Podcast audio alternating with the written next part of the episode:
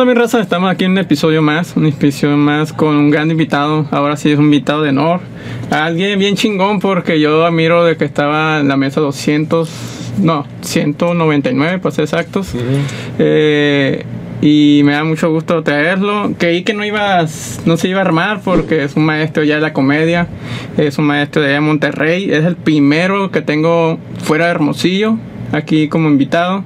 Y ahorita tengo un chingo es un gran honor. Sergio Mejorado, ¿cómo estás? Gracias, Alexis. Muchas gracias por, por, la presentación. Gracias por el honor es mío, por tomarme en cuenta y, gracias, gracias por, por, la invitación aquí a tu programa. No, muchas gracias. Bueno, pues mira, eh, para empezar, para que la gente se conozca un poco de su vida, sus tiempos, todo ese proceso, nombre completo. Yo me llamo Sergio Mejorado Gámez, soy de Monterrey. Eh, en su momento se pensó un nombre artístico, pero alguien dijo, ¿está bien este el nombre? Alguien, el señor Leal, Juan Antonio Leal, que le agradezco mucho, fue el primero que nos dio la oportunidad de ser comediantes, el dueño de Unicornio Sur, una empresa importantísima de la comedia, de la industria de la comedia en México. Y él fue el que, el que me dijo, Sergio Mejorado se queda. Oiga, pues me quiero llamar este Ricardo Ferrell o la más. No, no, Sergio Mejorado está bien. Y así me quedo. Pero me llamo Sergio Pues está bien, porque no batalló tanto eh, que buscar un nombre o algo así. No, más fácil. Sí, y este, obviamente el chiste, cuando iba empezando, me decían si, si está mejorado, cómo está el, que estaba culero, ¿no? Entonces era el chiste muy... De repente no, no te va bien como comediante, como siempre pasa, que de repente hay dos noches que no, no nos va bien. Entonces sí decían, no, pues, si, si, este es el mejorado, ¿cómo está el peor, no? Era el chiste recurrente. Maestro, fecha de nacimiento. 1 de abril de 1973. Tengo 49 años ya. Así la tiene. Sí, güey, sí, sí. 49. Eh, recién cumplidos. ¿Recién cumplido? Ah, sí. en abril, estamos ahorita, perdón, no sé cuándo es esta entrevista, pero creo que es mayo, estamos todavía en mayo. Y sí, hace un mes, mes y, días que cumplimos 49 años. 49 años. Usted es el mayor, ¿no? De la, de la Diablo Squad, entendido. Sí, soy el mayor de todos, este, por varios años. Pues de que le echa mucho carrilla, ¿no? Sí, es que es un chiste como, está, mira, ya la, al paso del tiempo se convirtió en un chiste a favor, ¿no? Sí. Entonces, como que no, pues, a Franco, yo te digo 8 años, no es tanto, no mames. O sea, me pones como si tuviera 70, güey. Ajá, sí, sí. Pero luego entendí, o entendimos durante el transcurso del tiempo por la mesa, que cada quien es un personaje, ¿cómo decirte? Tenemos nuestros roles muy bien definidos, ¿no? Sí. El, amor, el chistoso, yo el amargado, Cristian el pendejo.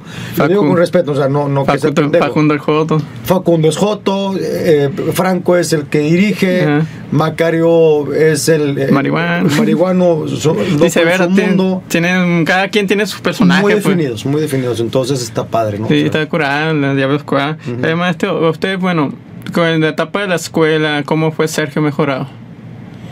Fíjate que yo tengo buena memoria. Me parece que eh, ha sido, soy, un güey con buena memoria, entonces no era tan estudioso, tan matado.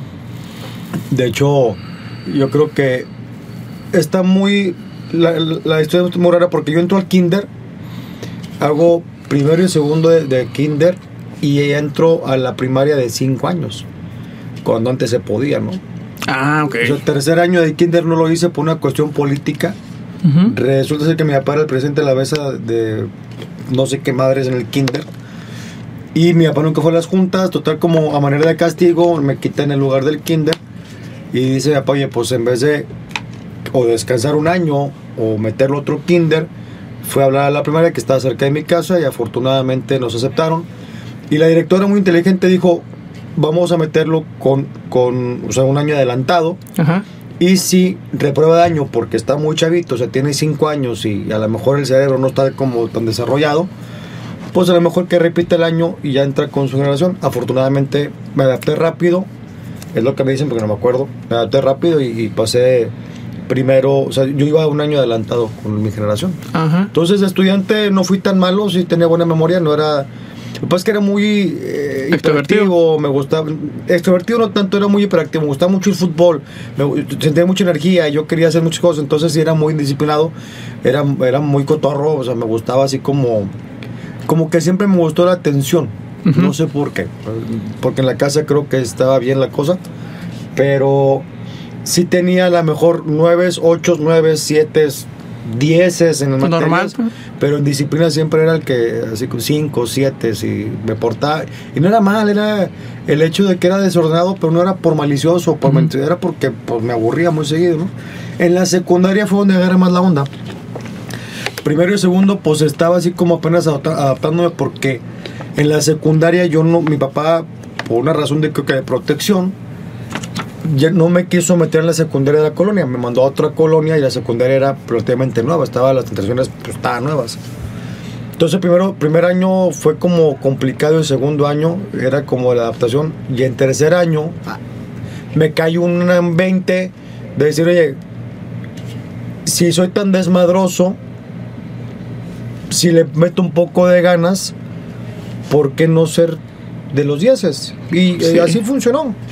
Tercer año tendría a lo mejor que 14 años, más o menos, sí, 13, 14 años.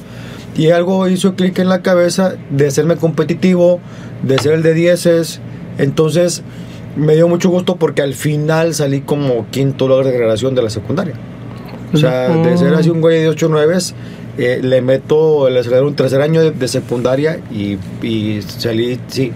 Me habían dicho, alguien me dijo por ahí que era como quinto o sexto de la generación. Este, digo, no me hizo honorífica, pero sí tenía un buen lugar ahí en la, en la, en la secundaria porque tercer año sí fue por 9 y 10, más bien 10, ¿no? Uy. Me cagaba a lo mejor el hecho de que en la secundaria era como el... Me cagaba la gente matadita y luego dije, bueno, voy a hacer de esos. No matados, pero... No sé si... No me acuerdo, pero me acuerdo que había gente... Había un cabrón en la secundaria Sí. que era súper desmadroso, pero era de dieces. Dije, Ah, "Ah, voy a ser como ese güey. Porque no tiene nada que ver una cosa con la otra. Se puede ser desmadroso, pero puede ser aplicado. Sí. O sea, o sea, decir, ¿sabes qué? Soy desmadroso, pero a lo mejor un día a la semana me pongo a estudiar. Y así fue. Ya en la prepa, en la prepa eh, fue también una desadaptación total porque mi papá en la búsqueda de que yo fuera un buen estudiante o un buen lugar, me mandó una prepa que estaba a una hora y media de mi casa. O sea que sus papás eran muy estrictos en cuestión de Papá, sí, papá, estoy hablando de los noventas, güey. O sea, no. No, ochentas. Ochentas. Ochentas, estoy hablando de los ochentas donde pues la opinión del hijo era como, pues, está bien chido, pero Tú haces esto. tú haces esto, ¿no? Y así era la, la sociedad y así era la cultura y, y creo que al final te das cuenta que para mí estuvo bien. O sea, al final todo este tipo de cosas que viví me hizo el, el ser el hombre que soy. Y estoy contento con lo que soy. Entonces, si en un principio fue un reclamo para mi papá, pero me acuerdo que un día le reclamé y me dijo, bueno, güey, tú dirás lo que quieras. Pero hoy estoy orgulloso del hombre que, que formé. Dije, ah, cabrón, eso fue un pinche golpe muy cabrón para, para mí. Sí, cómo no. Se está reclamando y de- no de putazo, pero sí de como que aquí Esto va la esto, mía, sí. te saqué. Está bien, dime lo que quieras. Pero hoy, a tus 30 años, 28 años, todavía 30 años, estoy orgulloso del, hombre que formé. Entonces sí fue un chingazo muy cabrón. Chido. Sí. Pero en la prepa sí, los deportes, el básquetbol, el fútbol, me gustaba un chingo. O sea, ¿Sí? Ah, o sea que ha sido muy deportivo usted. sí, sí. ¿Qué me- deporte que más le gusta a usted? practicarlo me gustaba mucho el básquetbol, ya por las condiciones físicas y fue un, soy un güey que me lesioné bastante. Pues ya, ya no practico más que frontón, que es un deporte de viejitos, que es un deporte como más de no, te- no ta- tanta exigencia física, porque, ¿cómo decirte? El frontón, no sé si lo conozcas, es pegarle a una pared, una, pues, una pelota Es que una pelota. rebota, y a lo mejor hay jugadas, pero son puntos que duran 30 segundos. Ujú. 40, o sea, si es mucho de, de a lo mejor de, de, ¿cómo se llama? De explotar, ¿no? O sea, de, de, de mucha, de expl- explosivo, rápido el arranque, pero dura poquito. No es como un partido de básquetbol o fútbol que sí es una exigencia de 15, 20 minutos, ¿no? Entonces, Sí. me fui al frontón. Los deportes, practiqué muchos deportes, me faltó nada más, yo creo, tenis, pero natación, de hecho hago, hago algo de natación ya poco, básquetbol, fútbol, béisbol, sí lo jugué, voleibol, Voleibol. sí me gusta el deporte. Eh, maestro, y en la etapa universidad, eh, ¿usted cómo fue? ¿Qué, qué estudió? ¿Qué lo que? Tengo entendido que estudió para dentista. ¿es Yo soy dentista de profesión, yo estoy graduado, sigo ejerciendo como dentista. Ah, ¿sigue ejerciendo también? Sigo ejerciendo, sí, Ah, qué tengo bien. 25 años ejerciendo. Lo que pasa es que, ¿sabes qué? Llegó un momento como que, bueno, en lo personal, descubrí cosas de mí en la facultad. eh, yo entré en la facultad muy chavo, yo entré, ¿qué sería? 17. Más chavo, yo creo. A Ah, ver, tan chavo. ahora haciendo cuentas, yo nací en el 73 Ujú. y entré en el 89 a la facultad de odontología. O sea, tendría 16 años. yo creo. 16 años. Ajá, o sea, yo no escogí mi carrera. Yo por mí hubiera sido o músico, si hubiera estudiado conservatorio, en la- en- porque también me gustaba mucho la Ajá. música. Soy guitarrista. Me faltó una materia para acabar ya música, pero nacieron mis hijos, ya esta es otra, otra historia, ¿no? Pero yo quería ser concertista o licenciado en deportes. Me gustaba mucho el deporte. Pero papá dijo, no, estás pendejo, te vas a morir de hambre, algo que deje lana. Entonces me metí a odontología. Entonces eh, me- el irme a odontología era, bueno, pues aquí estoy, pero no era algo que me gustara. No algo que me encantara ni me, me apasionara. Pero descubrí en la odontología que había una materia que se llama cirugía y que me gustó mucho. Yo vi un amigo que le mando un saludo si me está viendo, Carlos Morales, que él fue de los primeros que yo vi operar, quitar muelas y lo hacía con mucha destreza el güey. Y ahí me empecé a enamorar de la cirugía. No me gustaba hacer resinas, no me gustaba hacer amalgamas, ortodoncia, nada de eso me gustaba. Me gustaba la cirugía. La cirugía. Sí, entonces llegó un punto en que saliendo de la escuela hay un diplomado de cirugía, lo tomé, de ahí me invitan a un hospital y en el hospital estuve dos años haciendo, se llamaba adiestramiento en cirugía bucal Ujú. y es lo que hago. Entonces mi especialidad o su especialidad es en cirugía de muelas del juicio. O sea, yo hago todo lo de la cirugía de boca. Ah, qué bien. Tumorcitos, cosas así que sean no tan riesgosas para mí o para el paciente, yo lo hago. Qué padre. Yo, yo tenía, bueno, yo tenía que quería que estudió la carrera, pero nunca la ejerció. No, como sí, sí la sigo ejerciendo. la sigue ejerciendo, qué Todavía padre. es fecha, es fecha y eh, cuando llegó, bueno, ya tuvo la carrera. En el proceso de la carrera fue cuando empezó lo de la comedia. Tengo entendido que empezó primero la música, ¿no? ¿O cómo fue? Sí, eh, en la carrera yo entro a una rondalla, Ajá. de la rondalla de odontología. Y he hecho, y seguimos siendo buenos amigos, ¿no? Y ahí empecé a ver que yo estaba muy limitado musicalmente. Y tenía dos o tres cuates que eran requintistas y sabían de música y de armonía. Y me empecé a enamorar de, de la armonía como tal, ¿no? Pero decía, chinga, estudio música porque estaba como en sexto semestre, quinto semestre, cuando entro. No es cierto, desde tercer semestre, semestre entré a. Segundo tercer semestre entré a la rondalla. Entonces me gustaba mucho lo del pedo musical, me gustaban los arreglos, las voces, el decir, aquí hay. No sé si eres músico. Soy músico. Entonces de repente decir, oye, la música no se compone solamente tres notas. Ujú. Están los max 7, está... Menores, mejor hay menores. séptimas, octavas, sí. Todo ese rollo, o sea, el, el meterle a lo mejor ya decir, ahí tú puedes meter siete voces y, se- y, y todas se pueden este, escuchar o, o hacer progresiones que no son la- el, el círculo de X, Aquí acorde, ¿no? Sí. Entonces me empecé a enamorar mucho de eso, pero yo decía, ¿cómo le hago? Un día voy a la escuela de música, eh, en ese- me acuerdo ese día porque yo estaba vestido de blanco, venía de odontología. Ajá. Hay un momento en que odontología tienes que estar uniforme de blanco para poder entrar a las clínicas, para atender paciente. No sé si ahora que hayan pasado 25 años ya es como de pijama quirúrgica, pero en aquel momento era todo de blanco. Entonces no me dio tiempo de cambiarme, voy a hacer los propedéuticos al, al conservatorio en Monterrey, que se llamaba la Carmen Romano y se llamaba esa, esa escuela, hoy es la Escuela Superior de Bellas Artes. Voy, voy a los propedéuticos y me dice el maestro, oye, te veo vestido de blanco, ¿qué estudias? Pues odontología. Me dijo, tú sabes, güey, yo lo que te voy a decir es que odontología o música, y no porque yo lo diga, sino porque esto es una carrera. O sea, yo neta pensaba que es como que ahora vamos a ca- tocar y ya. Ajá. Y no, era No. estudiar solfeo, estudiar historia de la música. Gramática musical, todo. sí. Muchísimas cosas.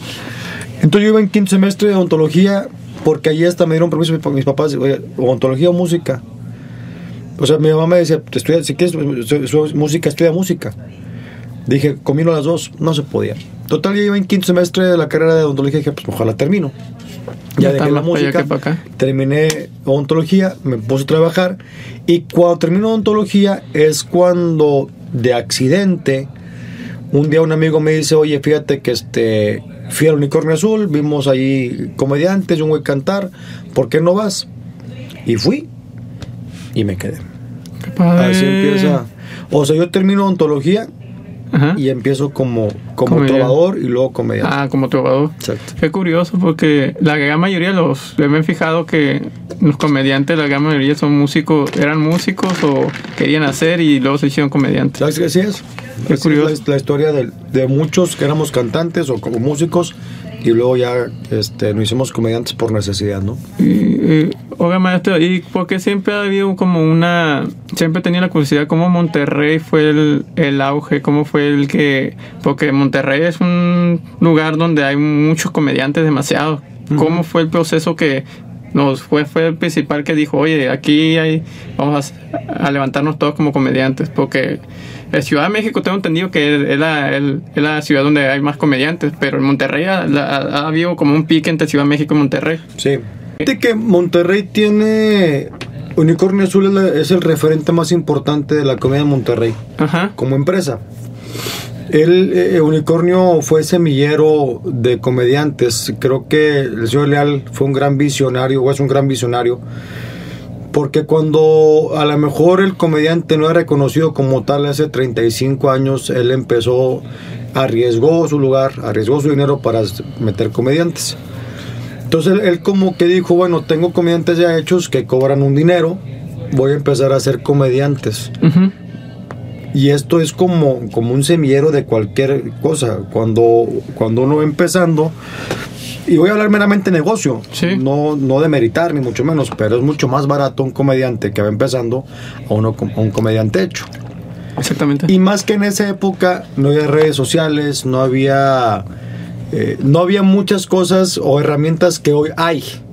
¿va? Entonces, sí, eh, los cantantes se hicieron comediantes porque, y, y lo, lo digo, eh, los trovadores a lo mejor cobraban X cantidad y el comediante ya era- ya era más caro. Entonces hubo, mucho que, hubo muchos que emi- emigramos de ser trovadores o comediantes Primero por el hecho del ego, de decir, me pelan más como comediante que como trovador. Ajá. Primero. Segundo, se gana más. Entonces, al al hacer semillero de comediantes, Unicornio Azul, yo creo, no tengo idea hoy por qué alguien descubrió que entre más ritmo eras más rentable. Es decir, entre más doy risa, me convierto más rentable.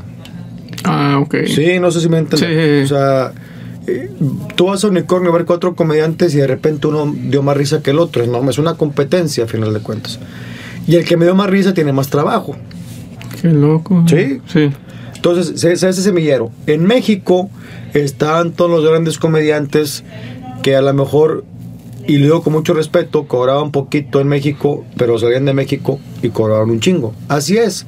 Porque eran- la- en México era la plataforma, o sea, estás en Televisa, que era la única parte donde había chance de, de exponerte tu, tu talento. Entonces, eh, como era monopolio de Televisa y, y eran los comediantes, estoy hablando a lo mejor de Carlos Eduardo Rico, Jorge Falcón, Teo González, que tiene esa plataforma importante que era Televisa, pues eras nacional e internacional, Sí. ¿va? Qué curioso. Y en Monterrey, pues estaba este semillero de comediantes y era la, la- todo esto era la comedia de la vieja guardia, como Sí. malamente le dicen. Desde mi punto de vista, estoy muy en contra de que vieja guardia o vieja escuela, una escuela. Escuela. Simplemente un- es un movimiento. Bien. Sí.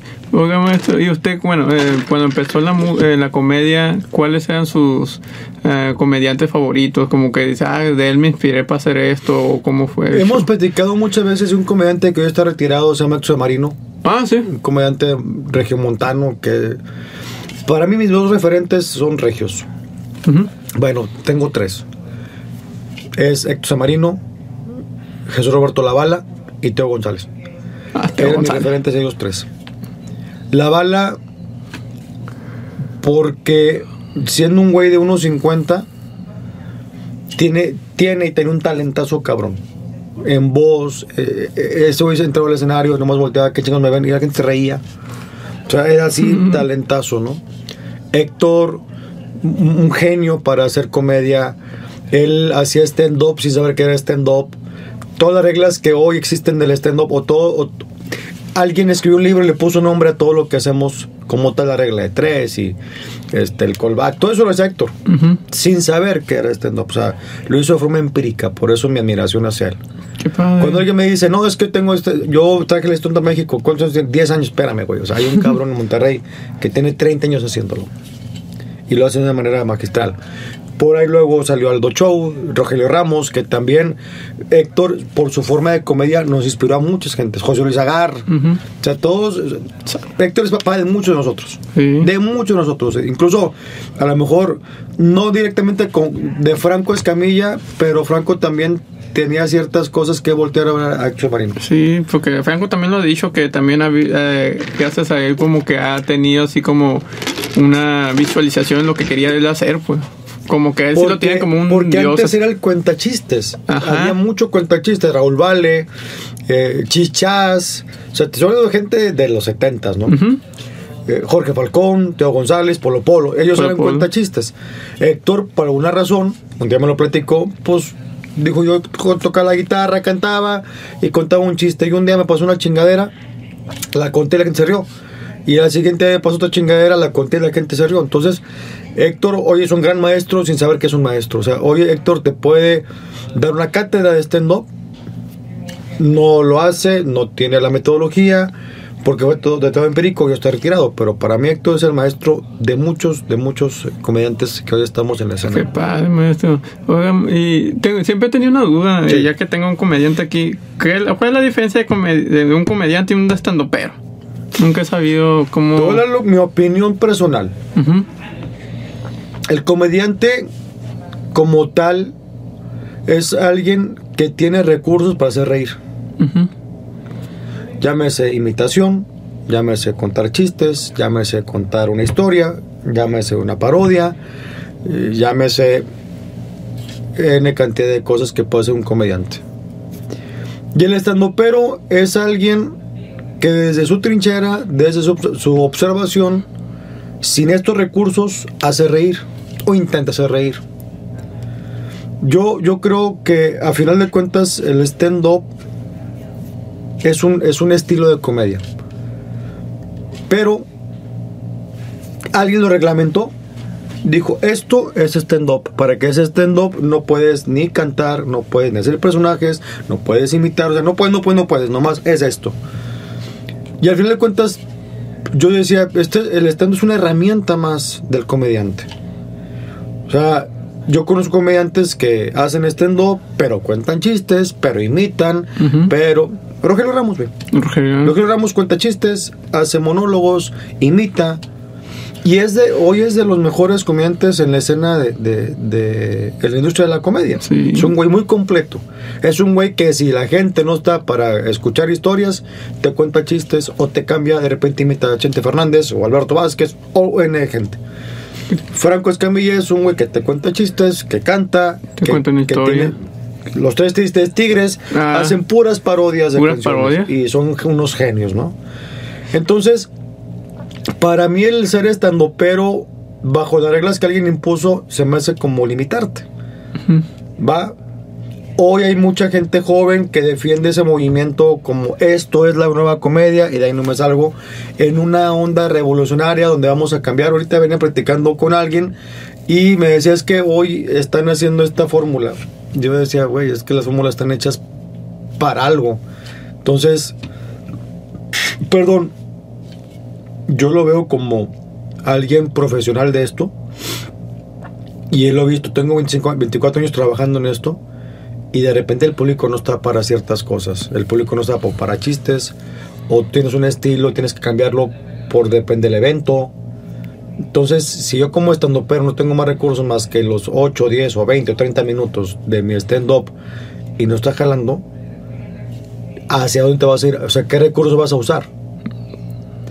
Sí. Va, o sea, esta plática a mí me apasiona mucho porque sí veo estas nuevas tendencias que digo, espérame, güey, o sea, sí está bien, está padre, hay muchas ventajas del del stand-up Sí. para como escritura, pero también hay que preocuparse por las otras 35 cosas. Por un ejemplo, hace, hace rato lo platicamos sobre el aire. Estaba platicando con un amigo, de allá de Chicago me decía, es que fíjate que yo tengo esta, eh, tengo esta enseñanza. Alguien, no digo su nombre, me enseñó esto. Y yo decía, ay, güey, es que yo estoy medio en contra de lo que está diciendo. No, es que tiene buenas cosas. Ok, y ahí quedó. Eso fue un jueves de la tarde. Hacemos el open mic en la noche. Llega un cuate de los fa- famosos estereotipos. Ujú. Llega un cuate, luego con mucho respeto, se parecía a Benito Juárez, en todos los sentidos. Morenito, peinado por un lado, Sí. de estatura de unos 55, unos 60. No tenía idea del puto escenario, se sube y la revienta. Y ahí fue donde dijimos, todas las teorías que me dijiste en la tarde, con esto se calman. Sí. Porque sí importa, sí importa el estar preparado, sí importa el estudiar, sí, pero hay otra más parte más importante. Importa que le cagas bien a la gente. El ángel que Eso es lo más importante de todo, que muchas veces yo le he dicho a la gente que, que, que está tomando talleres o que está, se preocupa, es que el material, y están repasando su material, a ver, güey, sí. Y el- la empatía con la gente, que la gente es la que manda, güey. Sí. La gente es la que manda. Tú puedes ser el mejor escritor. Y los he visto. Son grandes escri- escritores de comedia. Ajá. Pero con la gente no hacen clic. Sí. y ahí ya maestro. valió madre. Y hay gente que son unos pendejos hasta para leer. Y, la, y con la gente tiene una empatía cabrona. Entonces ahí no hay poder humano, que perdón que redundancia, que pueda Funcionar. con la gracia de alguien. Sí, porque ejemplo maestro, yo veo eso también en la, la música. En la música ha habido grandes, ahorita puedo, uno que es referente ahorita, Valentín Salde. Ajá. No tenía una voz que digamos. No cantaba nada No bien. cantaba nada y de repente hizo un, no reventó. Un buen maestro, no sé si conozca a Pepe Garza. Eh, Pepe Garza de Monterrey también es un, pro- eh, un productor de musical. Que esté en Los Ángeles. Ajá, en Los Ángeles de la radio. Es, un es este, sí, él es, él es esposo de. Ay, ¿cómo se llama este programa? De. Eh, tengo talento, mucho talento, se llama el programa que tiene allá. No, pero su esposa, es, es- es su esposa y otro, otro cuate de pelo largo. Chisme no like. Ajá, Chimolay. Él es el esposo de la chava. Sí. ¿no? Ok, ya. ya. Ya, ese señor es un maestro aquí en la, en la industria musical en Sí. el regional mexicano Ujú. y él siempre le enseñan a músicos, artistas eh, para darle su opinión que a ver si funciona pues y se enseñó a Valentín Salde mm, Pedro Rivera se llama el que era, era el papá de Jenny Rivera. Pedro Rivera se lo enseña a, Valen- eh, a Pepe Garza oye qué opinas de Valentín Salde es una porquería no sirve y ya como que de repente que pum reventó pues Ahí está, tú no sirve, claro. manda Ahí está, tú no sirve. Sí, pues el Valentino sirve, ese no, no va a funcionar, este no de este. Pero la- el Valentín tenía un ángel, pues tenía algo ahí con la gente que lo ambientaba, pues Sí. te, se, se te hacía mover el piecito como que, ah, sí, sí te ambienta. Y es lo mismo que la comedia, pues la comedia puedes estudiar la estructura de la comedia y todo ese rollo, pero si no tienes esa gracia, esa, ese ángel que tiene que ocupas para que las personas te llamen la atención, tal no creo que no vaya a funcionar, aunque sepas todo de la comedia. Totalmente, así es. Y, y- y no en la comedia como tal. Yo soy dentista. Ajá. Y había de repente conferencias que te daban hueva y otros que decían, este cabrón, con subirse, dijo una cosa, ya me abrió el programa y él le va a poner atención. Esto es, o sea, eh, creo yo que muchas veces los maestros de- del stand-up o los maestros de comedia, yo les he comentado a varios compañeros, les digo, "Oye, ¿sabes qué, güey? Está bien, tu Sí. material está chingón, pero están sobre el puro material, güey. No están sobre cómo querer ver a la gente, el acting, cómo tratar de llegar rápido a un chiste para que la gente. Porque la gente, a fin de cuentas, paga un boleto para, para reírse. Sí, no. importando qué putas herramientas tengas, ¿no? Que esa parte comercial no la han visto estos muchachos. Todo es la parte de aquí del corazón y la, la observación. sí, está padre. Pero tienes también, estamos en un mercado que tenemos que ver hacia dónde va el mercado. Sí. Porque si todo el tiempo es. Hay gente que me ha dicho, no, yo soy. Yo soy hay que, me platiqué con un amigo que, que tiene humor muy negro, muy creativo, pero muy negro. Entonces, no es Macario. lo que iba a decir. es Macario. Macario es otra cosa. Ese güey. Es otro humor. Es que este cabrón, se lo he dicho, es que por- es porque eres tu hijo de puta. O sea, la gente le caes bien. Que esa parte de Macario, esa es la De hecho, si otra persona hace la misma cosa que hace bajan, Macario, sí, te, bajan, te Y regañan. Macario no, Macario Tiene algo el viejo que sí dice, oye, no, es Macario, ¿sabes cómo? es, es una gracia natural. Que es el mejor ejemplo para mí. De digas lo que digas, la gente le, le va a sacar bien porque Macario es desde el corazón. No es para ofenderte, es para divertirte. Sí. Entonces creo que va por ahí el rollo. O sea, la comedia se rompe todo, insisto, todas las estructuras, toda la teoría, se rompe cuando alguien sube y cae bien. Ujú. Sí, es que, es que no se sabe, pues en la comedia que quién puede funcionar, aunque, aunque estés, estés muy estudiado, maestro. Exacto. Oiga, maestro, bueno, pues estuvo en, en el, lo desviamos un poco, un poco de su historia. Dale, Eh, dale. Su proceso de, bueno, la universidad, la comedia, en toda, eh, ¿cómo se llama el bar? Eh, donde empezó. ¿Unicornio Azul? Ajá, ahí empezó. Sí. ¿Y cuándo fue el momento cuando Franco Escamilla, eh, o tú- usted ya conocía a Franco Escamilla de antes, que, que entraba a la Diario Escuela? ¿Cómo fue la...? Franco y yo somos amigos desde antes que fuera famoso. Ajá. Muy, muy amigos.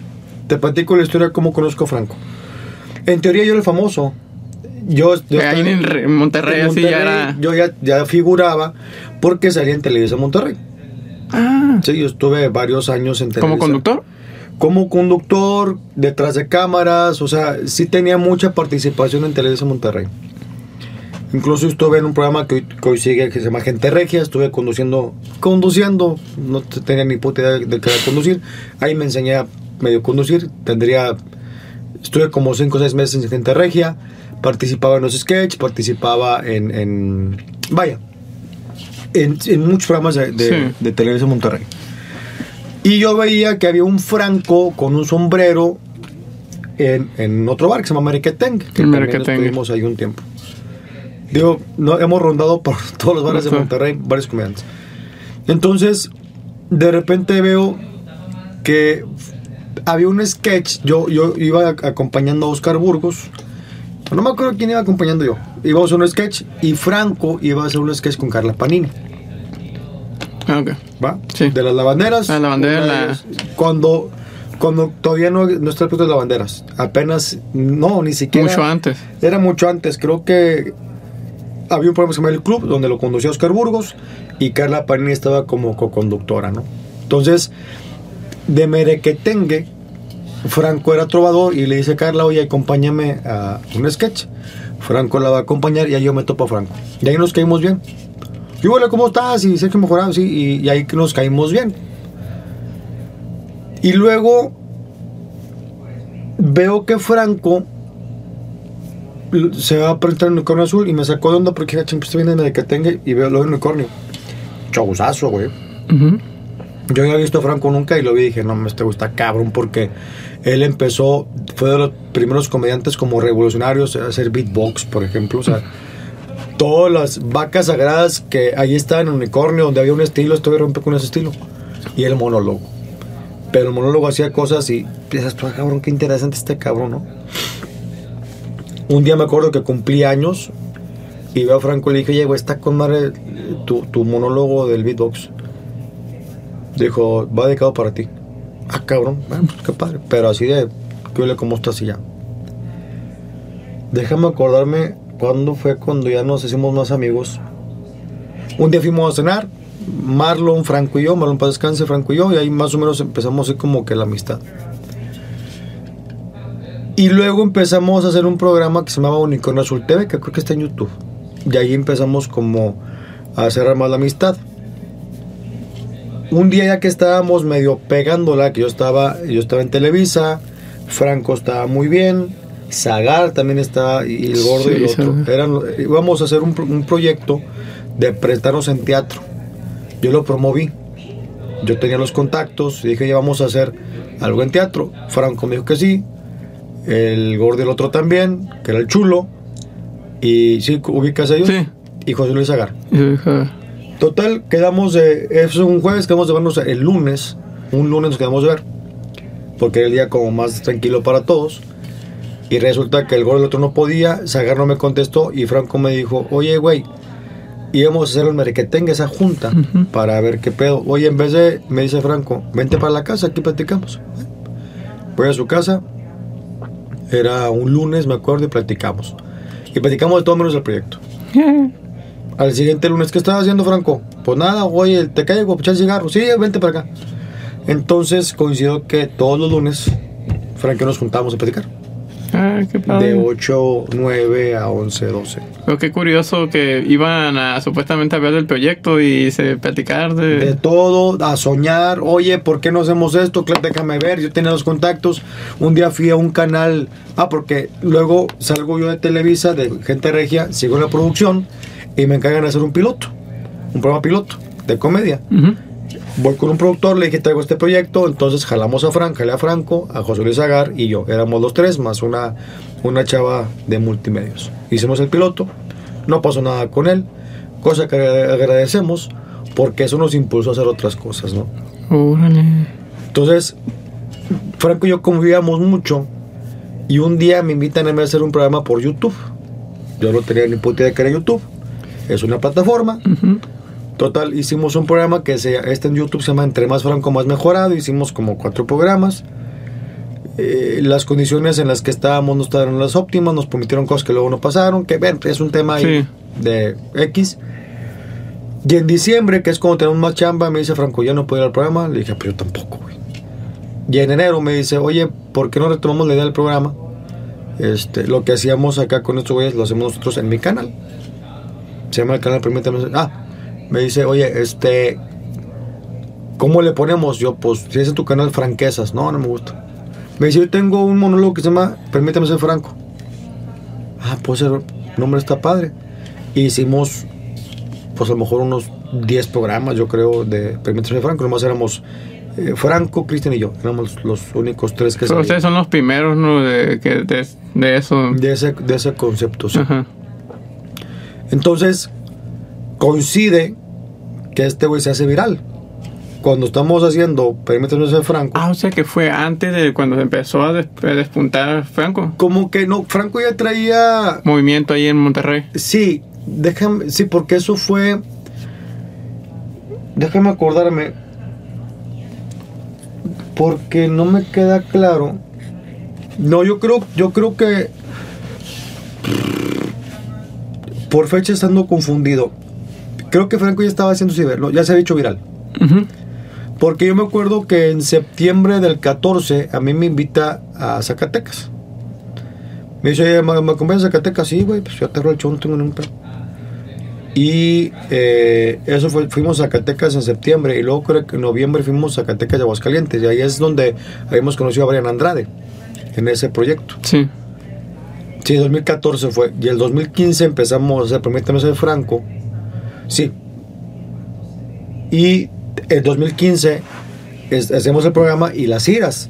La Llega un momento en que ya no podemos hacer el programa porque la gira, pues de repente eran giras de 15 días. Entonces durante todo el 2015 estuve girando con Franco.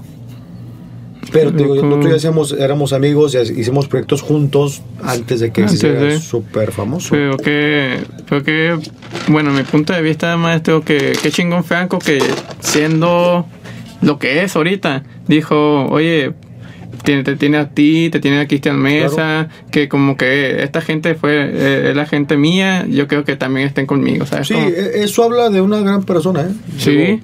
Te lo puedo decir, sea lo que sea, Franco nos ha apoyado a muchos, nos hemos quedado muchos con él, otros se han salido por otras razones, por cosas, por Sí. pedillas, como dicen. por cosas que hoy nos vienen al caso. sí, Pero, pero sí, yo he aprendido esa parte de Franco, la parte de, de generosidad, la parte de ser humano. Nadie sabe, y lo voy a decir ni pedo, perdón Franco, pero un día me dice Franco, oye güey, necesito este, ir a una parte, ¿me acompañas? Pues vamos. Fuimos a, y nadie lo sabe, fuimos a donar pañales para una casa hogar. Él los compró y los fuimos a donar. qué padre. O sea, hablé de un gran corazón. Sí, cómo no. Él ha hecho muchas cosas que mejor. Él también me dice no las digas, pero esto sí lo quiero decir porque Pues- honor a quien honor merece, pero sí. Exactamente. Ha sido un güey muy desprendido, es un güey muy generoso. Pues eso también habla muy bien de él, porque esa gente, bueno, en mi punto de vista, está bien que des, eh, pero eso no me gusta a mí tanto la gente esa que usa usa uh, YouTube para hacer videos para dándole dinero a gente, dándole eso. Pues, sí, es sí, ay- ayuda, ¿no? Mira, pero, Al final de cuentas es una pero, inversión. ajá, O sea, porque yo doy 10 mil pesos, pero sé que me van a generar vistas para que esos 10 mil se conviertan en 20. O sea, el YouTube es un negocio, Es que, un negocio. que le vas a invertir. O sea, lo, lo he aprendido. O sea, tú le inviertes a vuelo, le inviertes a cámaras, y lo, el canal solo te va dando. Sí. Yo creo que, digo, este tipo de gente lo entiendo.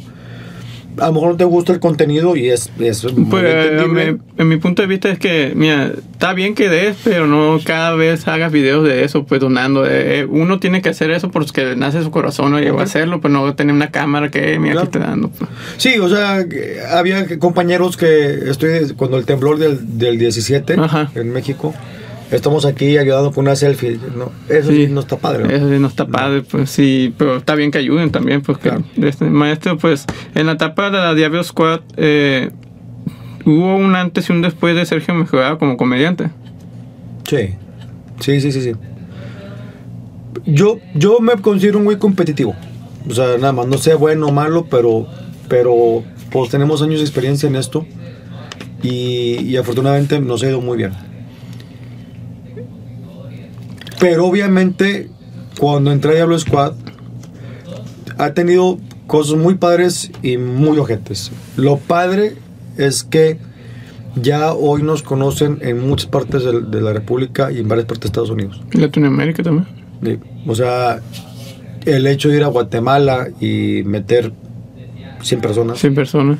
el hecho de ir a, a- o sea, en lo particular que No. hemos ido hasta Estados Unidos. Tinguindín y- no, deja tú Estados Unidos, Tinguindín, que es una parte en Michoacán, esa es, existe ese, ese existe. pueblo, sí, así como Tangamandapio, Ajá.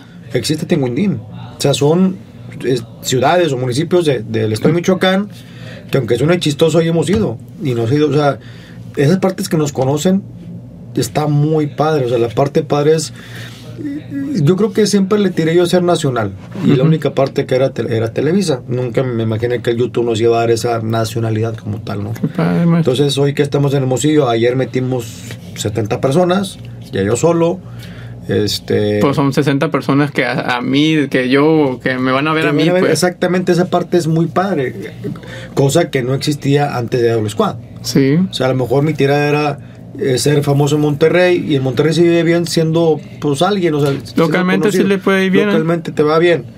Pero sí siendo nacional es una parte mucho más padre ¿no? desde el punto de Y vista. creo que se siente más suave porque, va, no sé, viene aquí Hermosillo y, ah, mira, son 60 personas y son, no son 60 personas de Monterrey, pues son de Hermosillo, de otro estado, que ah, se siente más, una Entonces, vibra más. esa, esa parte es padre. La parte no padre es que mucha gente nos ha dicho, estás de los dos huevos de Franco, sin Franco no eres nadie. Ese tipo de cosas que, bueno, digo, son válidas. Es, es, es algo que mientras a mí no me haga ruido, puedes decir lo que tú quieras, ¿no? Pero sí, al principio era como chinga tu madre. O sea, y mucha gente piensa que yo soy comediante a raíz de que, de que estoy con Franco. Mm. Y no, o sea, yo soy comediante desde Usted empezó antes, pues. Exacto. Pero si lo ah, tomo como a mi favor, pues soy comediante conocido nacionalmente a raíz de que estoy con Franco. Sí, es cierto. Pues, pues, eh, pues sí, a la vez, pues, porque le ay- ayudó en eso, pero también su estructura, su proyecto, esa parte, pues, el Franco más le da la... Eh, un empujonzote. Un empujonzote, güey. sí. Cabrón, y estoy agradecido. Yo me voy a morir agradecido con Franco porque, porque ha hecho eso por mí, ¿no? Qué padre, maestro. Sin necesidad más que la necesidad del cariño, la amistad, nada más. Y maestro, oiga, maestro, ¿y cómo le fue aquí en Hermosillo? ¿Cómo vivió la gente aquí? Muy bien. No, la gente es chingona. Aquí en Hermosillo, siempre que he venido, digo, hoy que ya vengo ya como, como, como headliner, se puede decir, o sea, como ya solito, eh, es uh, el cariño de la gente es bien cabrón. O sea, si, si lo agradeces un chorro, ¿no? Oiga, maestro, eh, bueno, no sé si conoce, bueno, yo tenía, conozco poca de la gente de aquí que hace comedia, porque aquí como que no lo había visto tanto en- metido en la comedia, más la música, la música regional, todo ese rollo. Pues la comedia como que ahorita anda haciendo un movimiento, no sé si lo ha visto usted aquí en Hermosillo. Por ejemplo, ahorita pues tiene una comediante acá, está Ray Contreras, no sé si lo ubica. Sí, claro. Eh, ellos dos como que sí son Referentes. referentes para mí, ¿no? Aquí en Hermosillo. No sé si ya usted ha visto un movimiento aquí o apenas está como que queriendo ser o... Pues mira, yo lo, lo- me da me da gusto que haya colectivos, porque al final de cuentas el colectivo, sea lo que sea, se apoya. Hay un colectivo en Monterrey, que yo conozco otro colectivo en México. De repente los colectivos se juntan y se, y se separan y es un desmadre, pero está padre cuando eres más o menos conocido, en el caso mío, que hablas del colectivo, oye, voy, voy para eh, México. Ah, pues armamos la fecha y, y te abrimos y ya está con madre, aquí también. O sea, creo que el colectivo está empezando a tomar, a tomar una, importancia. Que es Sí. Hermosillo, pues está Rey Contreras, que es de Hermosillo, pero se fue a México. Se fue a entonces yo considero que Rey es más, más, más de del, colectivo eh, chilango que de aquí.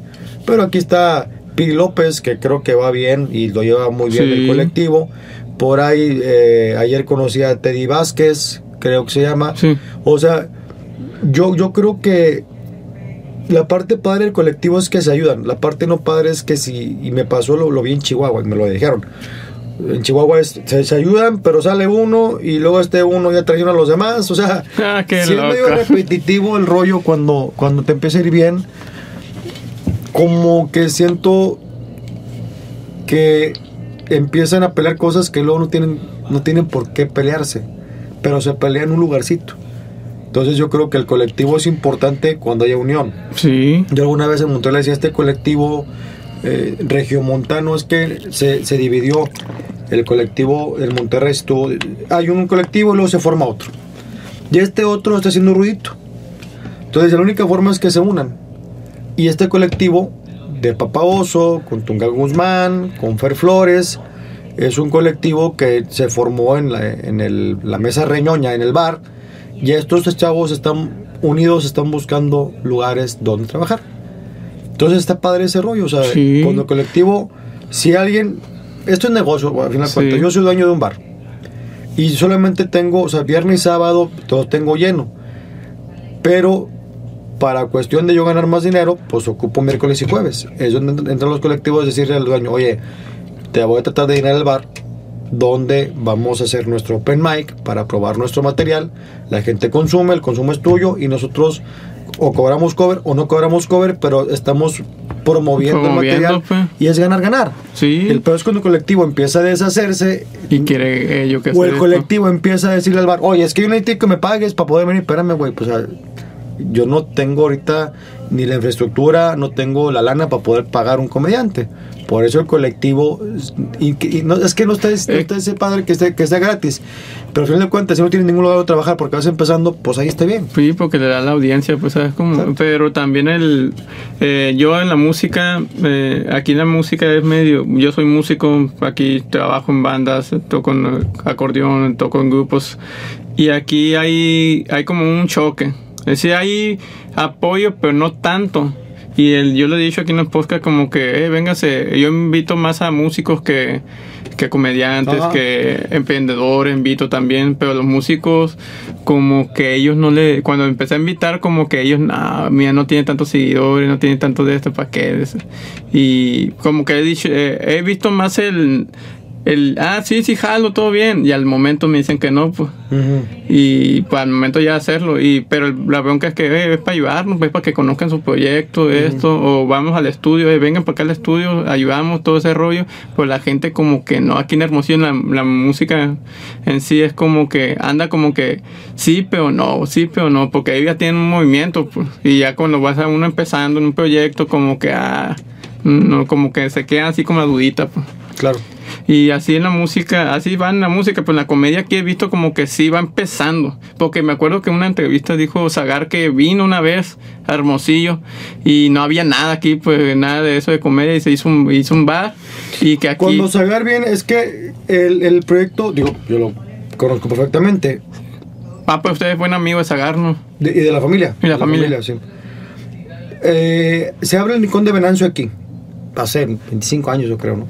Poquito menos, hace 20 años se abre el Rincón de Venancio, era un bar de comedia. Porque los, eh, eran unos dueños que le apostaron a la comedia y de repente eran gente con dinero y como buen negocio, ¿sabes qué? Ya no tengo tiempo, lo vendieron. Y se lo vendieron a la hermana de José Luis Segar, Sandra Garza. Y ella deja, deja ya su, su trabajo y se viene a trabajar aquí a Hermosillo y administrar el Rincón de Venancio. El hermano de José Luis Ju- Juan Garza, Juan Garza. pues tenía todos los contactos porque él fue administrador muchos años del Unicornio Azul. Entonces él, él decía, ¿sabes qué? Vamos a llevar a... Pues a todos los comediantes que llevan el Unicornio Azul, vamos a llevarlos a Hermosillo. Zagar estaba recién casado, él trabajaba con los humildes Ajá, los humildes. y de repente por la serie de trabajo ya la esposa, oye, güey, ya estoy harta de este pedo. que hay que hacer otra cosa. Entonces Saga le dice Sandra, oye, vente Hermosillo a apoyarme. Aquí hay casa, hay aquí la renta, la chingada. Sí, hay todo. Pues. Entonces Zagar viene como administrador, o sea, viene como a ayudarle a Sandra, a su hermana, a ayudarle en la administración del bar. Y por necesidad es ese comediante, Zagar. Necesidad del bar. De repente faltó un güey, oye, pues súbete, voy a cantar y hacer desmadre. Y Zagar nace aquí en Hermosillo como comediante. Ah, o sea que fue aquí. Sí, Qué loco. sí, sí, en el rincón, el rincón de Venancio, donde, donde estaba el Neo, al lado estaba el Neo, estoy hablando Ajá. de Historia Patria, que en el Neo empezó a cantar Yair, el hoy Yair, cantante, sí. ahí empezó en el Neo. Qué loco. Al lado estaba el rincón de Venancio. Sí. Sí. Qué loco. No sabía esa que. O sea que aquí fue cuando empezó Saga como Zagar aquí se comediante. hizo comediante y luego se va a Monterrey, da el putazo en Monterrey y ya se queda porque toda su familia es de Monterrey. Toda familia. Pero Zagar aquí nació como comediante aquí en Hermosillo. Qué padre, no sabía esa. Sí. O sea que podemos decirle que Saga fue de los pioneros de aquí Hermosillo que empezó con la comedia. ser, pudiera ser. Porque yo hasta la fecha, uno de Hermosillo, que yo me acuerdo así ya más, que ya haya luchado, que buscando la comedia, nunca, no me acuerdo yo la verdad. Había un comediante, ay cabrón, no me acuerdo cómo se llama, no sé si era de aquí o era cerca de aquí, de Sonora. De huevón, puede ser. A lo mejor de Obregón. ¿Cómo se llama este hombre? No me acuerdo, pues se parecía mucho a Jorge Falcón. Sí se parecía a Falcón. Y él aquí es- eh, fue en Hermosillo y luego estuvo girando por toda la República. Pero era- él, él era de aquí de Sonora.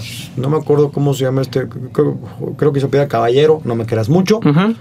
Pero este, también un buen comediante de Sonora, pero ya de la ya más grande que Más nosotros. grande, sí. Yo creo que está retirado. Sí. Oiga, maestro, y tú, usted, bueno, en la comedia, todo el proceso que dio, ya se metió la tapa, bueno, Franco Escamilla fue de los primeros de que dijo, comediante, que en YouTube dijo, eh, voy a meter contenido. ¿Y usted eh, fue mucho después o también le siguió? No, mucho después, güey. Ah, Mira, ¿a poco sí? Lo que pasa es que volvemos a los estere- estereotipos, Ajá. que uno se equivoca muchas veces. Nosotros, como comediantes, teníamos nuestro show.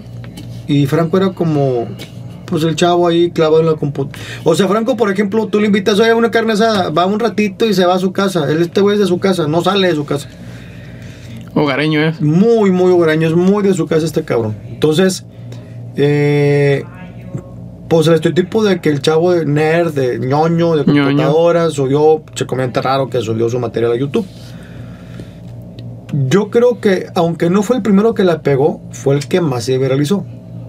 El primero, del- un día platicamos Franco y yo, antes de todo este pedo, el- los primeros que hicieron virales fueron los tres tristes tigres Eh, no sé por eh, la canción del WhatsApp. Te mandé Ajá, WhatsApp, WhatsApp. no me contestaste. Y después de ahí, Max Salazar, que aunque no fue en su canal, se hace viral por un video de Unicornio Azul, que es el de la Zumba. la zumba. De ahí Max se hace viral, luego se va a Sabadazo. Entonces era una- un rollo así como que. Y Franco sigue su, su material y de repente por estar parado se hace viral. Pero él tenía ya 15 videos de Ah, monólogos. ok. Entonces, de esos 15, dos se le hacen muy virales. Y es donde empieza ya a tener este éxito franco que hasta hoy, ¿no? Y Ujú. nunca ha dejado de trabajar. ¿Y usted cuándo fue cuando dijo, oye, también quiero meterle este rollo? Yo traía la onda, pues me iba bien, tenía eventos privados, iba a Merequetengue, entonces yo decía, pues ya con esto estoy bien, o sea, con eventos privados y mi sueldo, mi sueldo de, de bares y de repente alguna salida, con eso estoy bien. Y Franco, haz tu YouTube, haz tu YouTube. Y un día hice mi YouTube, pero no lo alimentaba, no tenía ni puta idea cómo alimentar, no sé ni qué hacer. Y luego ponemos el bar, la mesa reñoña como tal, y ahí me clavé un año y medio en el bar. Entonces menos. El día que cerramos el bar, llega... Luego- maestro, ¿y qué pasó con el bar? Pues por pandemia lo tuvimos que cerrar. El, el Mm. bar iba pagando bien, pero ya al hacer números, lo que pasa es que... A mí eh, está una nos bar, siguieron sí. cobrando. eh, El, el problema, no sé qué pasa en otros países. Aquí en México es, no me importa que esté cerrado, a mí el, el banco me siguió cobrando, la luz Ujú. me siguió cobrando. Que bueno, no tenían por qué no cobrar. Pero sí, de repente, este, pues se nos hizo la deuda tan grande que dijimos ya no se puede. Sí. Ya no se puede, tuvimos que cerrar por pandemia, porque luego haciendo números es que te caen todos, te cae el municipio, te cae seguro social, te cae... da, da, da. Sí. Entonces, de algo que no está generando tienes que ponerle y, pagar, y pagar, y pagar. Oye, es que me voy a dar de baja, pues sí, nomás que te cuesta. Todo cuesta. Entonces, El día que cerramos el bar, ese día llega Rodolfo Base, me dice, oye, ¿por qué no es tu canal de YouTube? Y una hora antes yo venía pensando en eso, oye, ¿cómo hago? Si yo tengo el bar, pero tengo chance de hacer cosas. Entonces tengo, y ahí fue donde se hace el canal de YouTube. Ya está, güey. Qué padre, maestro. Y luego usted su tiene bueno, tiene varios eh, tiene el Checo Friends, tiene el Bello y la Bestia y tiene otro Los Ochenteros, Ah, los ochenteros. y el Rincón del Totem. Ajá. Y ejemplo, a mí me gusta mucho cómo hace las entrevistas a ustedes. La neta, m- mis respetos, Muchas porque sí le sabe a esta onda, pero ya lleva, eh, le digo a un amigo, oye, un buen amigo me dice, oye, aprende de él o, o aprende de varios así para poder esto, porque así es medio complicado poder hacer una estructura bien, pues para que llegue a lo que quieres llegar. Pero usted lo que me da es que eh, lo que he visto es que como que hace llorar a la gente, porque siempre ha pasado dos, tres episodios que la gente como que llora, ¿cómo, le, cómo llega eso? ¿Cómo usted tiene la intención de hacer eso? Pues así como intención, no. Eh, hay cosas. El formato personal, de- o sea, yo lo que quiero hacer es como. La mayoría, Checo se llama porque la mayoría son mis amigos, Sí. de verdad. O sea, no somos así íntimos, pero es gente con la que mucho tiempo conviví. El que me digas, conviví con él. Ha habido tres, cuatro que pues, no los conocía y ese día se, se dio la plática. Y, pero el 80% de mis entrevistas son amigos míos ¿Sí? somos cuates que hemos convivido. Entonces es parte de la historia de ellos. Pero a mí me da, a mí, a mí, o sea, al final de cuentas, yo hago lo que me gusta a mí. Exactamente. Si te gusta, a ti, qué bueno, y si no, pues hay un chingo de canales que puedas ver. Entonces me da mucha hueva, como ya eh, he visto tres entrevistas de compañeros, veo y, oye, ¿y dónde empezaste? ¿Y cómo conociste? O sea, espérame, ¿y la parte personal dónde quedó? Entonces, ahí fue donde yo vi un área de oportunidad. A ver si me voy a entender, no quiero, no quiero ofender a nadie, pero dije, a ver, déjame ver qué pasó contigo en la secundaria, en la prepa, tu primera novia, tu primer pedo con tu papá, ¿va? O sea, por ahí empecé a darle y, y, y a lo mejor la gente, se, o sea, los entrevistados o los invitados se van sensibilizando y de repente es una pregunta muy puntual donde se quiebran, Entonces, ¿qué? ¿va? O sea, sí lo voy llevando a un punto donde recordar el pasado luego es padre. O sea, cada Ah, quien sí. tenemos una historia. Una historia cabrona. Y, y luego de repente vas descubriendo cosas. Ah, cabrón, esto yo no me lo esperaba de ti. O sea, o, o no lo sabía. Entonces, de repente vas preguntando sobre, sobre ese punto. Y a lo mejor la gente se quiebra porque le recordó algo, les moviste alguna fibra y llora. No es, no es con la intención como tal de llorar, de que lloren. Pero como es una plática profunda, una plática donde a lo mejor es una entrevista, pero te voy preguntando cosas de tu pasado o, o cosas que te dolieron y hacen catarsis, pues para mí es bien válido, muy padre, ¿no? Pues sí, porque sí, usted y Jordi son los que sí he visto que ah, tienen esa técnica Pues vas como que... apretando botones. Oh, Jordi también es un maestro, No, también es, es un Para maestro. mí, Jordi y, y Gustavo Infante, para mí han sido dos, dos personas que de las cuales hay que aprenderles mucho estos güeyes, ¿no? Sí, oiga maestro, usted, bueno, ahorita que estamos viendo a Jordi, ¿usted cree que Jordi ya le superó a Adam? Siempre Jordi lo ponían como que el, la sombra de Adam, pues. Y usted que yo sí, en mi punto de vista, yo digo que sí. ¿Superarlo en qué sentido? En todo lo que, ejemplo, en lo que ha llevado, pues, en como carrera, pues. Pues no, no sé. Yo no. No. no, te lo puedo responder porque no sé si Ada lo hubiera hecho YouTube hubiera sido así el madrazo que fue en tele. O sea, yo creo que, que Adal eh, Se quedó una, una etapa así más no, de... no han hecho la transición. Y, y Y la Jordi gente sí. de tele, la gente de tele es bien complicado que haga la transición. La tele la ve como tele. O sea, es decir, yo he visto compañeros que, que hacen YouTube formato tele. Porque la esencia así es. Ujú. Y están hasta medio en contra de hacer YouTube. Te lo digo por mí. Dice, chinga, es que YouTube es para chavos, es para otra clase de público. Cuando te vas dando cuenta que es una plataforma que te está llenando los bares, dices tú, pues es por aquí, Sí, güey, ¿no? aquí. Pero hay gente que tiene 30, 40 años en la tele que no vas a sacar y dice, no, pues yo estoy bien aquí. Que hagan YouTube los otros. Entonces, cuando haces la transición tele a YouTube es donde se empiezan a perder, ¿no? Sí, Entonces, es que Adal Ramones es Adal Ramones. esa da Ramón ¿sí? exactamente. Entonces, Eh, yo creo que más bien, no sé, había que preguntarle a Jordi si él siente que superó a Dal Ramones. Y no lo sé. Porque, pues, o no que lo haya superado, pero que ya no es la sombra como tal, como que la gente le Pero, siempre lo eh, cataloga así. Eso se encargó Jordi. O sea, Jordi se encargó, bien por él, de no ser la sombra del Ramones. Sí, O sea, estuvo padre cuando hicieron a Adal, otro, a Adal el regreso, ajá. que Jordi dijo, yo no participo. Yo ya no, porque yo ya estoy haciendo mi carrera y es bien válido. ¿no? Y él es maestro ese Jordi. Ya es va- o sea, vaya, eh, no sé, en unos años, si vaya a pasar que alguien me pregunte, oye, ¿superaste a Franco? Pues no, güey. O sea, simplemente hice mis cosas, pero estoy con Franco en otros proyectos porque es interesante, porque somos amigos, Ujú. porque siempre hay algo que aprenderle a este cabrón. Sí, como no, maestro. Oye, maestro, y usted cuando ya empezó en YouTube, eh, siempre hemos tenido la duda muchos jóvenes o que, que vamos empezando todo este rollo. ¿YouTube sí paga bien? Sí.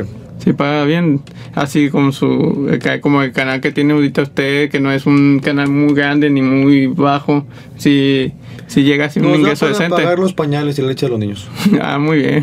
Ah, por cierto, muchas felicidades por su hijo. Muchas gracias. Eh, Fueron cuántitas, Niño y niña. niño y niña. Niño y niña, sí. Eh, Maximiliano se llama uno, ¿no? Maximiliano y María José. María José. Estoy encantado con esos güeyes. ¿Y qué tal? ¿Cómo estás de velada? No, no, no, no. O sea, la desvelada es horrible, pero lo merece porque vas viéndolos crecer, vas viéndolos que te hacen gracias o que ya te reconocen. Hace poquito creo que, digo, tienen ocho meses, pero por ejemplo María José, pues los dos son muy cargados, son niños muy queridos Mm, por la familia. Entonces de repente creo que estaba con, con mi esposa María José, estaba y lo, vente mi amor, y ya me extiende los brazos y puta, eso me, así de, ay güey, no mames, o sea, mi hija me prefiere, ¿no? Qué Entonces está padre, es muy bonito. Qué Muy padre. padre, maestro. Oiga, maestro, pues tengo unas preguntitas aquí Por que favor, todavía no he terminado. Las, las que quieras. Tengo Eh, hay tiempo para darle. Mm, Hablo un chingo, eh. sí, maestro. He visto, pues, pues, eh, el- el- lo padre es que usted ya, ya habla mucho. Bueno, yo sí soy muy como trabadito, algo así, porque voy empezando este proceso. Pero usted ya tiene la, la calle, ya tiene, pues, pues, puede dar una plática muy buena. Gracias. Y maestro, usted, bueno, de todos los comediantes que hay actualmente, solo puedes mencionarme a tres. ¿Cuáles son sus favoritos? ¿Nomás puedo mencionar tres? Tres. Rogelio Ramos, La Mole y Franco. Por ahí se agarra. Franco. Oiga, Y la India.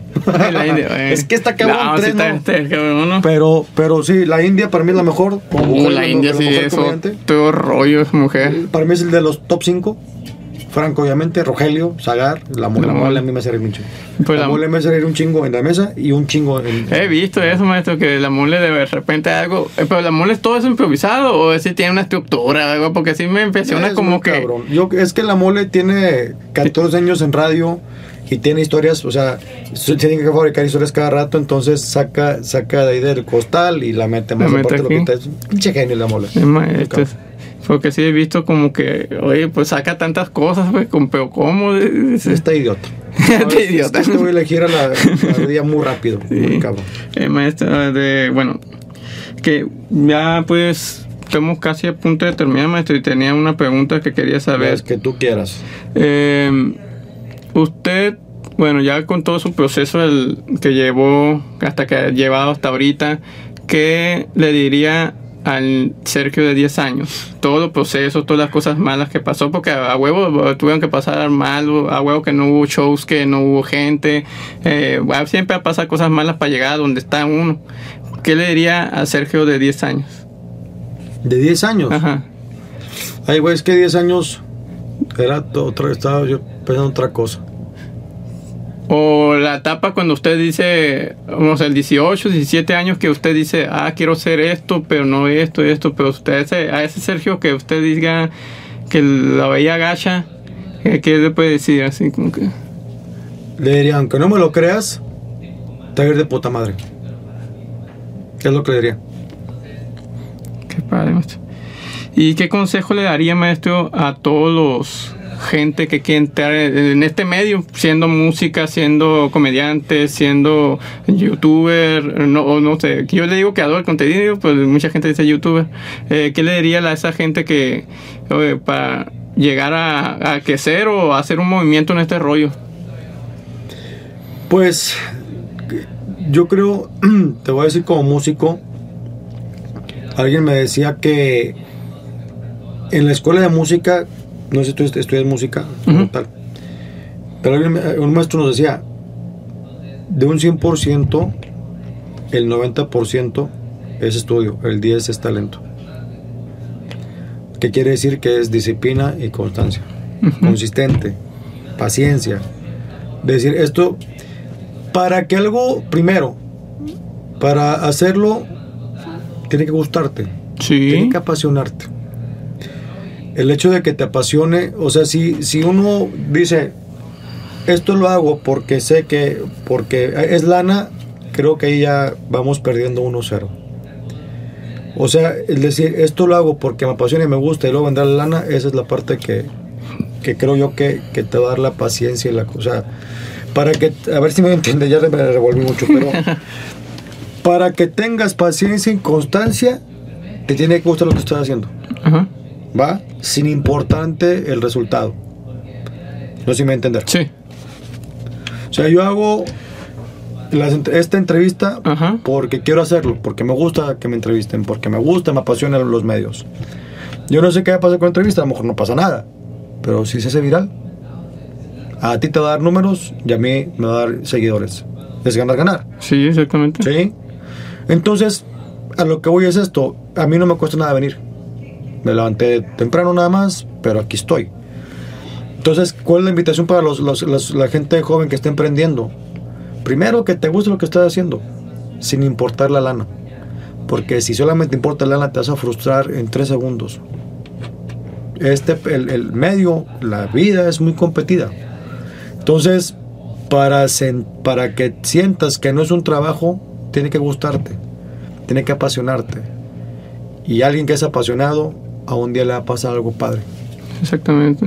Es lo, esa sería mi lectura. Entonces, es constancia y, y disciplina. Si hoy, como en el caso de youtuber, eso yo lo aprendí, y eso me lo dijo Franco. Y lo, para mí, como vengo de tele, dije, esta, yo soy el Emilio Escárraga de mi canal de YouTube. Quiere decir que yo todos los martes a las 8 subo la entrevista. Quiere decir que todos los miércoles a las 7 hago Rincón del Tótem. Quiere decir que todos los viernes hago Bello y Bestia. Quiere decir que todos los domingos hago ocho ochenteros. Nos hemos metido unas putizas, Macor y yo, pero es porque nos gusta tanto que lo hacemos que andamos bien puteados, pero vale la pena. Hace tres lunes, Macari llegó a Monterrey 7 de la mañana, yo pasé por él a las 8 y a las 10 fue nuestra primera eh, intervención. Grabamos de 10 de la mañana a 9 de la noche. Mal comidos, mal dormidos, eh, en la casa con pedos, pero sacamos los programas adelante porque nos gusta, porque nos apasiona y no lo sentimos como una carga de trabajo. Entonces, mi, mi invitación es para que hagas tus sueños, hagas lo que te apasiona. Ay, güey, es que no tengo lana. Bueno, trabaja en otra cosa y luego haz lo que te apasiona, porque esto día te va a dejar algo. Ajá. ¿Va? Ese sería mi consejo. Sí, me hace porque también, también tenemos que decirle que la gente que les diga que no, porque siempre va a haber unas personas que va- de reggae va a decir que no, o que les tire hate por, por lo que quieren hacer, pues oigan, que también eso es bueno, pues si la gente, yo de mi punto de vista es que la gente me dice que no, ah bueno, es porque hay algo, le voy a echar ganas y luego cuando veas que sí va el movimiento, ah, ahí vamos a callar Yo, boca. yo creo que muchas veces, y me ha aunque yo tengo la teoría, o tengo muy así tatuado el hecho de que no me importa que oiga la gente, la tendencia es que, ay cabrón, la gente está comentando esto. Pero yo soy un convencido de que hay que hacer lo que a uno le gusta, no importando los pinches comentarios. Obviamente, dentro de las reglas, o obviamente dentro de que no seas, eh, ¿cómo decirte? Es, yo, yo quiero ser irreverente y soy revolucionario. Está bien, güey, pero pues y ojalá que te funcione, pero creo que no va a funcionar. Pero si ese es un contenido donde te entretienes, donde te diviertes, lo más probable es que la gente se vaya a divertir. También. Sí, Entonces, el, el hater es parte de la vida. O sea, si uno en este, en esta, eh, así lo voy a decir, perdón la analogía, pero es, yo sé que me tengo que poner calcetines, calzones, camisa y, y- y pantalón, pantalón. Para, para vestirme. Es parte de mi outfit. Los haters es parte del outfit. ujú. O sea, así como hay gente que te admira, hay gente que te va a tirar. Y no tienes por qué preocuparte. No tienes por qué clavarte. Es parte de. O sea, si lo tomas como parte de tu vida, te va a ser mucho más fácil. ¿Por qué? Ah, y esto es de Chespirito. Decían, a Chespirito le preguntaron cuál es la fórmula del éxito. No sé si sea de él esta fórmula, pero yo se la escuché. Y decía, la fórmula del éxito no la conozco, pero conozco la fórmula, la fórmula del fracaso. Y es Sí, sí, ya sé. darle, el fracaso es tratarle de dar gusto a todo el mundo. Hay fracasos, entonces, ¿sabes qué? Voy a que me guste a mí y ojalá que le guste a la gente. Y así he vivido yo, o sea, así de repente, eh, chinga esta entrevista no de números. Yo decía, ¿qué importa, güey? O sea, yo he entrevistado gente que quiero entrevistar yo, pa- la entrevista es para mí. Sí. Y, y al compartirlo, ojalá que te guste, ¿no? Y Sí. ha habido entrevistas bien chingonas. Ha- ha- Hablo a lo mejor de Nando Estebané, que casi ni dado vistas. Que Nando Estebané es un referente de la comedia de los ochentas y que es un actor de cine y que fue Julio regalado durante muchos años y la gente no lo sabía. Entrevisté a Jesús Monarres. ¿Quién es? Sepa la madre quién es. es pero en los ochentas fue un gran autor y compositor. Y ganó Otis y fue a Los Ángeles y conoció a gente. Y, y él escribió Le Soy un desastre. ¿A poco sí? ¿Él Sí. Qué Y loco. lo tuve conmigo a mi lado platicando con él. Qué loco. ¿Va? Bueno, me saqué onda. sí. Sí, güey. O sea, hemos tenido gente que da mil vistas porque no sé quién chingado sea. Pero hay una historia detrás de ese cabrón. Sí. Y la entrevista es para mí. ¿Por qué? Porque ese güey lo admiré hace 30 años. Estoy por entrevistar a Potro Farías. ¿Quién es? ¿Quién sabe?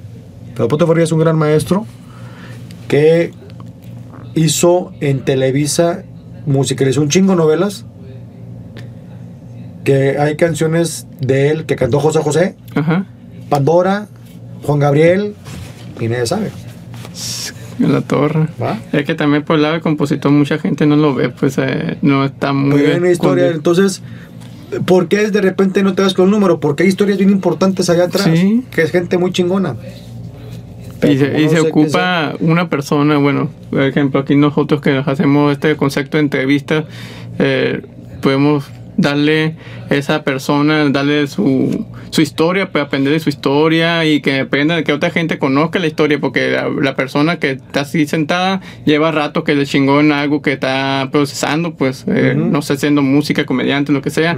Hay gente que no lo ve, pero yo siento que también tienes que contar tu historia propia porque tiene de ahí aprende uno. Pues. Así es. Oiga, maestro, bueno, pero ahorita que dijo la frase esa de, pues, de- que dijo, me gustó mucho.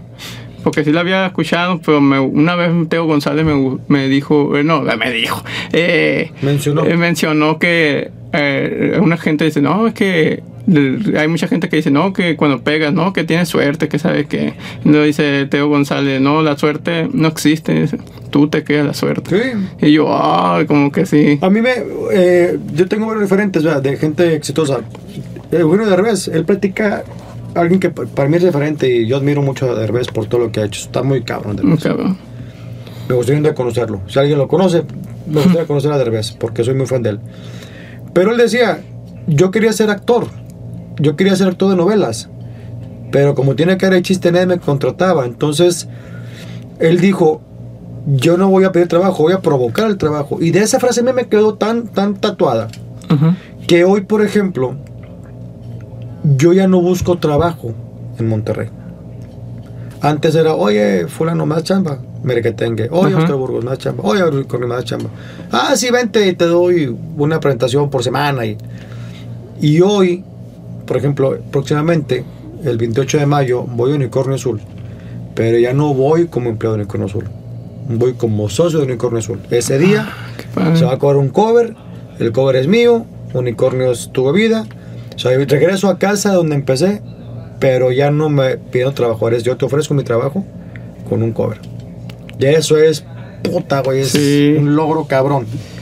¿Cómo no, Entonces hoy es provocarte el trabajo, gracias a todo lo que me ha pasado en la vida, gracias a Franco Escamilla, gracias a mis redes sociales, gracias al público que de cierta manera nos quiere. Entonces Ujú. es una satisfacción muy padre de decir, ya hoy me provoco el trabajo. Lo que hizo Derbez, que es provocarme el trabajo, dije, va por ahí. Eso es, eso es eh, la clave, la clave de este pedo, provocarme yo mi trabajo. Exactamente, maestro. Y está chingón. Pues ya estamos pues, a punto de terminar, maestro. Muchas gracias, la verdad. La verdad sí dije, ah, le voy a enviar mensaje. Que, de hecho, a la invitada que, a la, que trajo usted, iba a enviarle mensaje. Y de repente la voy viendo, ah, Caracas, aquí ando. Dice, porque como que le iba a enviar mensaje yo, porque es, aquí en, en Hermosillo sí es una referente ella. Y de repente la vi, ah, qué, qué padre que Sergio la tiene aquí. Y muchas gracias, maestro, porque gracias sí, yo, yo dije, no me va a contestar o todo eso, pero sí tuvo la oportunidad, sí se dio el tiempo y su espacio y el tiempo. Yo siempre he dicho que es valioso de cada persona y usted gracias por haber usado ese tiempo. Mira, a mí cuando yo casi, casi, casi nunca digo que no.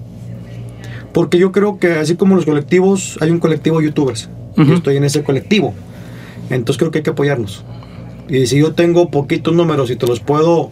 Eh, es decir, es ganar, a lo mejor tú tienes suscriptores que no me conocen. Pues ah, ahora este pendejo, deja ver qué, y a lo mejor ya tengo un suscriptor más. Y yo te traigo gente a lo mejor que me sigue a decir, ah, pues estuvo checo con Alexis, vamos a ver qué más tiene Alexis es ganar, ganar. Sí, sí. Va, entonces creo que va por ahí y te agradezco mucho la invitación. Ah, muchas gracias, maestro. Pues, pues, ah, sus redes sociales, maestro. Gracias, claro que sí me pueden seguir. ¿Dónde está la cámara? ¿Es aquí? ¿Es aquí, esta cámara. Me pueden seguir en Twitter como arroba Sergio-Mejorado, Facebook Sergio Mejorado, Instagram Sergio Mejorado MR, TikTok Sergio Mejorado y mi canal de YouTube de Sergio Mejorado también para que vayan a a ver mis entrevistas, de todo lo que platicamos, un poco de la historia. Ahí estamos, ahí ya. Gracias, gracias por la invitación y gracias a la gente que nos sigue. ¿no? Eh, muchas gracias, Rosa. Si llegaron al punto del video, se lo agradezco mucho. Compartan, denle like porque nos ayudan mucho. Suscríbanse y nos vemos en un próximo episodio. Chao. Bye.